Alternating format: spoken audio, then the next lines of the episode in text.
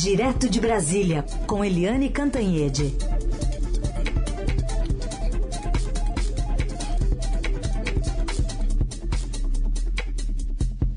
De olho no Brasil, mas com o pezinho ainda nos Estados Unidos. Eliane, bom dia. Bom dia, Raíssen, Carolina, ouvintes. Bom dia, Eliane. Bom, queria que você desse para gente um panorama dessa, dessa oitava Brasil Conference, né, organizada aí por, por alunos brasileiros das universidades de Boston e Cambridge, que voltou a ser presencial, né? Pois é. é foi bom você me perguntar isso, Carolina, porque eu passei, eu fiz uma imersão, né? Desde sexta-feira, quando foi o jantar de boas-vindas até ontem à noite, domingo à noite, né, eu estava lá mergulhada na oitava Brasil Conference. Foi é, sábado o dia inteiro, domingo o dia inteiro, e é muito, muito interessante. É, essa conferência ele é organizada pela comunidade acadêmica, né, pelos alunos que, enfim, começou com os alunos de Harvard e do MIT, né, que é o principal, um dos principais institutos de tecnologia dos Estados Unidos.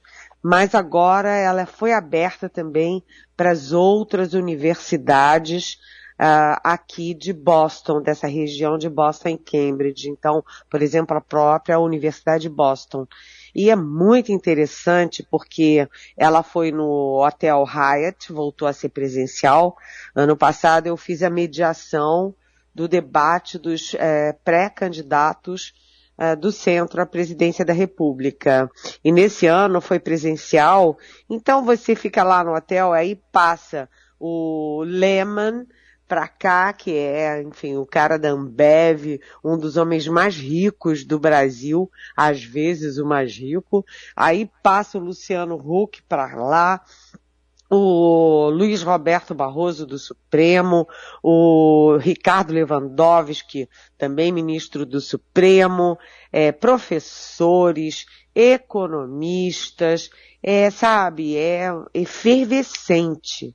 Mas enquanto todo mundo focava nas autoridades, eu vou contar aqui baixinho para vocês que eu grudei mesmo foi nos estudantes. Porque hum, são dezenas de estudantes que se organizam durante sete meses, acordam cedo, trabalham muito para poder organizar essa conferência, convidar as pessoas e, sabe, montar tudo, fazer tudo acontecer.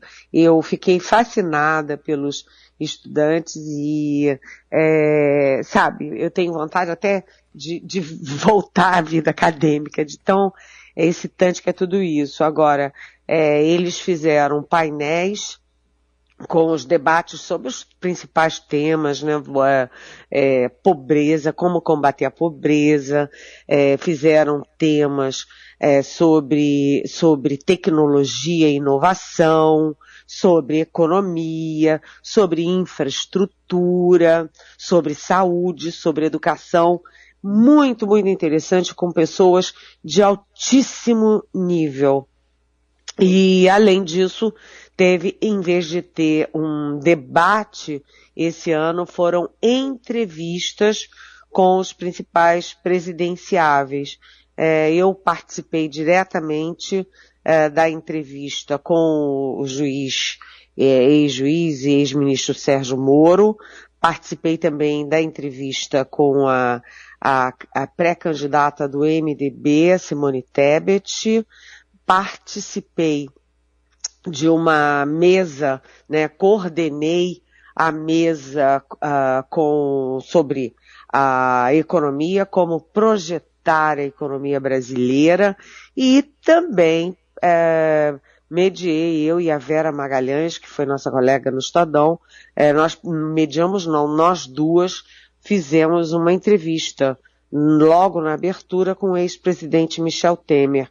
Então foi, sabe, foi muito rica a experiência e muito produtiva. E esse encontro tem uma parceria com o Estadão que transmite ao vivo, né, que publica grandes reportagens. Quem tem interesse pode é, pode rever né, as gravações e também pode ler nas páginas do Estadão. Foi é, fascinante, gente. Eu estou muito cansada, mas foi muito, muito interessante. Bom, vamos aproveitar então que você está aqui com a gente, Eliane, e trazer alguns trechos. É, por exemplo, o ex-governador João Dória afirmou que prefere estar num partido que tem espaço para ouvir diferentes opiniões a conviver em uma legenda que tenha dono. Fez uma alusão a disputas internas que dividiram apoio de tucanos entre o nome dele e do ex-governador Eduardo Leite. Vamos ouvir o que disse.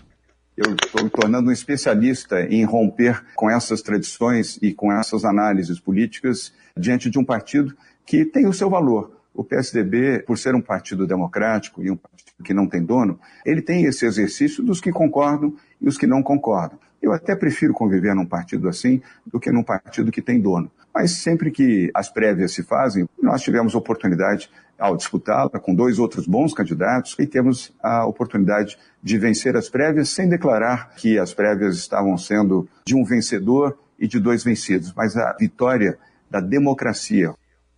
Bom, e depois de ter sido provocado por você, né, Helena? Eduardo Leite diz que está na pista, a gente vai ouvir esse trechinho também. E temos o Eduardo Leite, que eu estou aqui pensando como é que eu apresento o Eduardo Leite.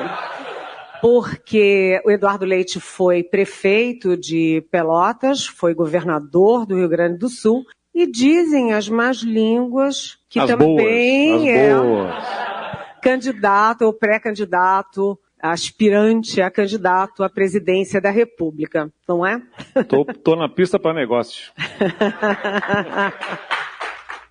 E tivemos ainda a senadora Simone Tebet, do MDB, pré-candidata à presidência, que uh, diz que está pronta para encabeçar uma candidatura única da terceira via, pregou união do que ela chamou de centro democrático. Eu faço hoje parte de um centro democrático, como aconteceu lá atrás, quando o MDB abraçou aqueles que vieram de outros partidos que foram fechados. Hoje o MDB também, ao lado do Cidadania, do PSDB, do União Brasil, se agigantam num único interesse comum. Hoje nós temos absoluta certeza que o Centro Democrático, dia 18 de maio, estará escolhendo um único candidato ou pré-candidato à presidência da República. Eu me sinto preparada para liderar essa legião que existe por trás de nós, que não quer nem o atual governo e nem voltar ao passado. Estaremos no palanque unidos, porque o que nós queremos é o bem do Brasil. Hum. Tá aí, Eliane, um resuminho, né? O que, que você diz dessa busca aí da terceira via? Olha, Heisen, todos eles falam a mesma coisa, né? Que é preciso unir o centro. Então, se há um consenso nacional, é que essa tal da terceira via só tem uma mínima chance é, unida. Unir todo mundo, unir os partidos e unir os candidatos. Mas isso está meio difícil, viu? Meio difícil. Primeiro os partidos, né? O MDB é partido, eu até, inclusive, é, falei ontem para a senadora Simone Tebet, olha, é, o seu partido, o seu próprio partido, está rachado porque ah, o MDB do Nordeste, por, por exemplo, tende a apoiar o ex-presidente Lula. O MDB do Sul já tem um pezinho ali é, na canoa do presidente Jair Bolsonaro. É, o União Brasil está rachado, porque o Luciano Bivar, que é ex-PSL, tem, tem ver com simpatia a candidatura do juiz Sérgio Moro, que migrou do Podemos para o União Brasil, e o Luciano Bivar aparentemente defende a candidatura do Moro. Mas a outra parte, uh, que é a ex-DEM, liderada pelo ACM Neto, ex-prefeito de Salvador, candidato ao governo da Bahia, não quer nem ouvir falar, já fez até nota contra a eventual candidatura do Moro. E o MDB o, e o PSDB está dividido, como a gente sabe, como a gente ouviu ali entre João Dória, o ex-governador de São Paulo que ganhou as prévias, e o Eduardo Leite, que perdeu as prévias, mas saiu do governo do Rio Grande do Sul e ficou no PSDB com a perspectiva de serem candidatos. Mas o fato é o seguinte, eles todos falam em união, mas eles todos falam que a união sim, mas em torno do meu nome. Isso ficou claro na fala do João Dória, né? E ele tem razão, porque quando ele respondeu para o professor Hussein Kaluti, que inclusive escreve artigos para o Estadão e inclusive é, foi um dos é, é, grandes coordenadores da conferência, é, o Dória falou, olha, estou me tornando especialista em romper com essas tradições é, do PSDB, ou seja, ele está acostumado mesmo a brigar internamente no PSDB, porque ele brigou muito é, para ser candidato a prefeito de São Paulo, conseguiu e ganhou. Depois ele brigou muito para ser candidato ao governo de São Paulo, brigou muito dentro do PSDB, aí ganhou a sigla e ganhou a eleição. E agora ele acha que tem condições de repetir a façanha. Né? A Simone Tebet também tem, é, fala isso, é, que sim tem que ter a união, e ela se coloca como a, é, a candidata possível para fazer essa união. Mas a Simone Tebet tem um problema porque ela, assim como Dora tem uma, uma presença muito pequena nas pesquisas, né, pontua muito baixo nas pesquisas, mas ela diz que isso é porque ainda não há um candidato, o centro ainda não lançou um candidato e, portanto, ainda não está pontuando. Mas assim que lançar, pontuará. A Simone Tebet foi muito bem, foi muito firme nas respostas e, e o Sérgio Moro enfrentou momentos mais difíceis é, porque, por exemplo, o advogado Augusto Botelho fez perguntas muito duras em relação à Lava Jato e eu posso dizer que lá de cima do palco eu vi claramente a divisão da plateia. Né? É, tinha um lado que aplaudia é, quando era, eram perguntas contra a Lava Jato. E o outro lado da plateia que era principalmente de, de, alunos, professores, mas também tinha empresários, é, tinha gente que vinha de fora, né, é, estrelas da vida política nacional. O outro lado aplaudia também muito o Moro quando ele defendia a Lava Jato. Então a própria plateia é, refletiu a divisão na sociedade brasileira. Mas o Moro tem teto, porque hum, ele está com dificuldade de ter legenda, né? E ele disse o seguinte, é, o candidato que une todo mundo tem que ter competitividade.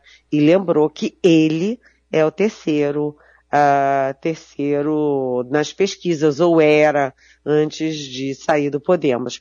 Agora, o Eduardo Leite não estava sendo entrevistado como presidenciável, ele estava no painel que eu mediei sobre a questão da economia, né, sobre as dificuldades da economia, sobre como projetar a economia brasileira, mas ele se comportou o tempo inteiro como candidato e ele falou mais de uma vez que está à disposição para, vamos dizer, contribuir com o Brasil é, todo mundo se colocando. Um detalhe interessante é que o Luciano Huck, que já foi ele mesmo um pré-candidato à presidência, na fala dele, ele anunciou o voto no Eduardo Leite, ou seja, sim, foi um voto geracional, eu diria. E o Eduardo Leite, inclusive, teve aí a, o privilégio de encerrar, foi o último discurso de toda a conferência ontem à noite. Mas, enfim, todo mundo teve a chance de se colocar, a, a chance de debater. Estava lá também o Ciro Gomes, que foi presencial, e estava lá também o Jacques Wagner, falando pelo ex-presidente é, Lula. É uma curiosidade aqui, né, gente, que eu detesto fofoca, né? Mas até passei para a coluna do Estadão é que quando Ciro Gomes chegou, ele só fez uma exigência, que não queria ali trombar, cruzar com o Sérgio Moro. Então a, a segurança americana do evento teve que correr para separar duas salas bem isoladas, uma para o Ciro Gomes e outra para o uh, Sérgio Moro. E eu fiquei sabendo porque as minhas coisas, minha bolsa e meu casaco ficaram trancadas na sala com o Moro e, e eu não tinha acesso porque, porque eles não podiam se encontrar. Boa, boa, boa. É isso. Eliane, para a gente dar um fecho aí, na, na conferência. Você citou aí as entrevistas, né, importantes com os presidenciáveis, mas também temas da agenda nacional foram debatidos, né? O que, que você destaca? Olha, é, foram sim. Os temas principais, né, como, por exemplo, a desigualdade social. Isso foi é, um, um, dos focos importantes do debate, mas eu queria chamar a atenção para um, uma para um debate que foi, eu achei muito rico e importante, porque o último evento foi o que eu mediei sobre a projeção da economia brasileira. E eu perguntei sobre o teto de gastos e o valor do teto de gastos e fiquei um tanto surpresa porque nós, os leigos em economia, achamos que o teto de gastos é um valor consolidado e não é bem assim, porque os economistas têm sérios questionamentos sobre o teto de gastos. Já acham que sim, que tem, tem que ter controle fiscal, mas eles defendem claramente uma flexibilização do teto de gastos, como a gente vê que tanto o ex-presidente Lula à esquerda quanto o presidente Jair Bolsonaro à direita, eles propõem. E o que eu temo realmente é que o teto de gastos exploda, né, que derrubem um teto de gastos em favor do populismo, principalmente num ano eleitoral e principalmente num ano eleitoral em que o presidente Bolsonaro quer gastar enquanto pode, porque a legislação eleitoral também tem algumas limitações. Mas aí a professora Laura Carvalho, eh, ela é professora de economia e é diretora Atenção, olha só que bacana. Diretora do Centro de Pesquisa em Macroeconomia das Desigualdades da USP. Ela fez, ela deu uma aula e eu aprendi um pouquinho, uh, aprendi o, o, o, que eu pude, né, uh, sobre a questão do teto de gastos e por que que é importante debater isso. Quais são as vantagens e quais são as desvantagens do teto de gastos. Também estava o Eduardo Loio, que foi professor da PUC Rio, é sócio do BTG Pactual, foi diretor do Banco Central e também foi diretor do FMI. E ele também concorda, apesar deles terem visões de economia um tanto, é, um tanto, vamos dizer assim, eu não diria divergentes, mas é, é, eles eh, pensam um tanto diferente na economia, eles têm uma visão semelhante em relação ao teto de gastos. E o Eduardo Leite também, né? Uh, o Eduardo Leite que estava nesse painel, é, eu achei muito interessante, acho que é um excelente debate para o ano eleitoral. Eles também falaram da Petrobras, de como é importante a não ingerência política nos preços da Petrobras. Uma coisa é preço de estatal, preço de produto. Outra coisa é, é gestão política, é, é, definição de política pública. É, foi, eu achei uma mesa muito, muito interessante. Todas foram, na verdade, interessantes. Todas tiveram bastante presença e, e eu repito aqui, para você que está nos ouvindo, todas foram gravadas e estão à disposição. Quem quer aprender tem muito material para aprender sobre todas essas coisas: infraestrutura, combate à pobreza, saúde, educação, é, inovação, tecnologia e projeção da economia brasileira. É isso. Eliane, chegando aqui no final, queria que você comentasse um pouquinho sobre a CPI da educação, porque no final das contas, durante o fim de semana, o governo conseguiu se articular, né, para eh, pelo menos três senadores deixarem de assinar aquele é, pedido de abertura de uma comissão para investigar os repasses do MEC, interferências de pastores. A gente até conversou agora há pouco com o senador Randolfo Rodrigues, que também comentava sobre uma previsão aí de tentar reverter até quarta-feira esse resultado? O que nós estamos percebendo é que o MEC deixou de ser Ministério da Educação e se transformou em um balcão de negócios para atender os interesses do Centrão, para atender interesses do mais baixo clero da corrupção. Com corrupções chifrinhos, com pedido de propina, né, dos mais basilares. O que eu espero é que isso seja objeto de reflexão dos colegas senadores. Semana que começa também com é, ainda o barulho né, da reportagem do Estadão de ontem, trazendo agora também escola fake, Eliane. Pois é, você vê né, que eu estava aqui, né, aqui pensando o Brasil, discutindo as, eh, as candidaturas, etc. E aí o pessoal do Estadão o nosso uh, Breno Pires, André Chalders, a Júlia Afonso, eles continuam ali uh, aprofundando as investigações no MEC. E quanto mais eles vão cavando, mais eles vão encontrando é, esqueletos de coisas muito mal aplicadas no MEC.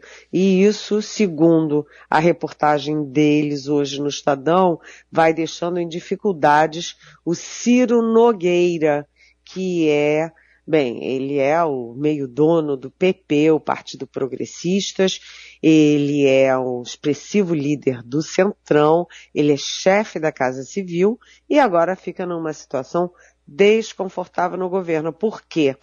porque foi ele que indicou né, o comando do FNDE, o Fundo é, Bilionário é, Nacional do Desenvolvimento da Educação.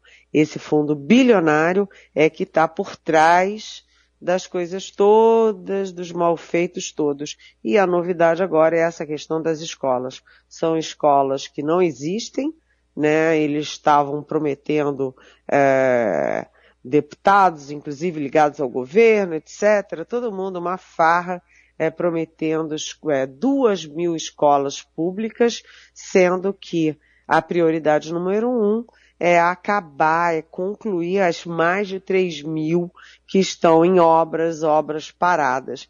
Então tem muita coisa mal explicada no MEC, seria sim, é, material não falta, como diz a Priscila Cruz, é, do Todos pela Educação, Material não falta para uma CPI, mas aí é uma questão política e o presidente Jair Bolsonaro está com força política no Congresso porque ele tem o PP, o PL, o PTB, o Centrão todo e as pessoas, os parlamentares que assinaram, começaram a tirar a assinatura da CPI.